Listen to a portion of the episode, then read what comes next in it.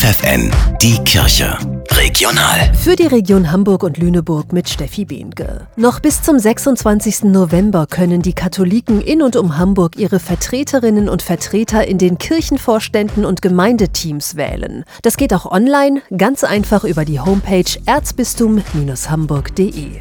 Mit zahlreichen Gottesdiensten und Veranstaltungen haben Kirchengemeinden und Hamburgs Erzbischof Stefan Heese an die vier Lübecker Märtyrer erinnert. Vor genau 80 Jahren wurden die drei Priester Johannes Prasek, Eduard Müller und Hermann Lange und der Pastor Karl Friedrich Stellbrink in Hamburg hingerichtet. Sie hatten in ihren Predigten klargemacht, dass der Nationalsozialismus nicht mit christlichen Werten vereinbar sei. Und sie sind damit bis heute ein Vorbild für viele Christen in Hamburg. Es ist sehr gefährlich gewesen und trotzdem haben sie sich für die Freiheit durchgesetzt. Vorbilder, weil sie eingestanden sind für ihren Glauben. Dass sie trotz der Todesandrohung dazu gestanden haben und keine Gewalt angewendet haben. Sie arbeiten oft in der zweiten Reihe, sind für Kirchengemeinden aber unentbehrlich die Gemeinde- und Pastoralreferenten. Zum Beispiel in der Krankenhausseelsorge, in der Jugendarbeit, im Beerdigungsdienst oder an Schulen und das oft mehr als sie müssten, sagt Hubertus Lürbke. Er ist Vorsitzender des Berufsverbandes und hat 1000 Berufskollegen nach ihrer persönlichen Situation befragt. Er hat erfahren, viele arbeiten an der Belastungsgrenze. Wo Menschen dann in Burnout kommen oder andere psychische Kranken,